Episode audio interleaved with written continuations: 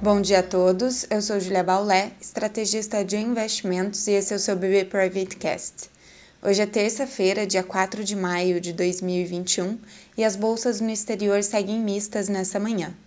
Os mercados acompanham, pelo lado positivo, a temporada de balanços corporativos e a reabertura das economias, tal como nos Estados Unidos, onde alguns estados já passam a cancelar as restrições impostas pela Covid-19. Os PMIs, que medem a temperatura dos setores industrial e de serviços, também merecem destaque na semana. Os dados mostram aquecimento das principais economias do mundo. E hoje vale citar a divulgação de forte aquecimento da indústria no Reino Unido e na Europa as bolsas apresentam sinais positivos. Do lado negativo, o mercado segue avaliando os riscos de inflação e os preços esticados nos mercados acionários, além da situação da pandemia na Índia.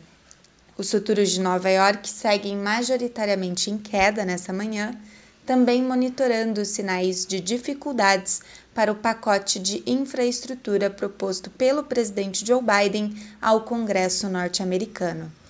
O dólar sobe ante suas principais divisas e os treasuries também estão em alta, o que pode impactar os mercados de juros e câmbio no Brasil.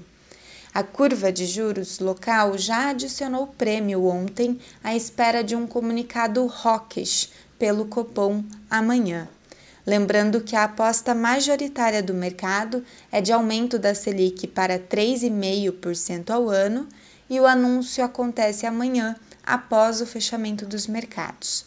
O Ibovespa, por sua vez, deve acompanhar os movimentos do mercado internacional, assim como reagir aos balanços corporativos divulgados. Na agenda política, a CPI da Covid-19 segue no radar e hoje também teremos a apresentação do relatório da reforma tributária na Câmara.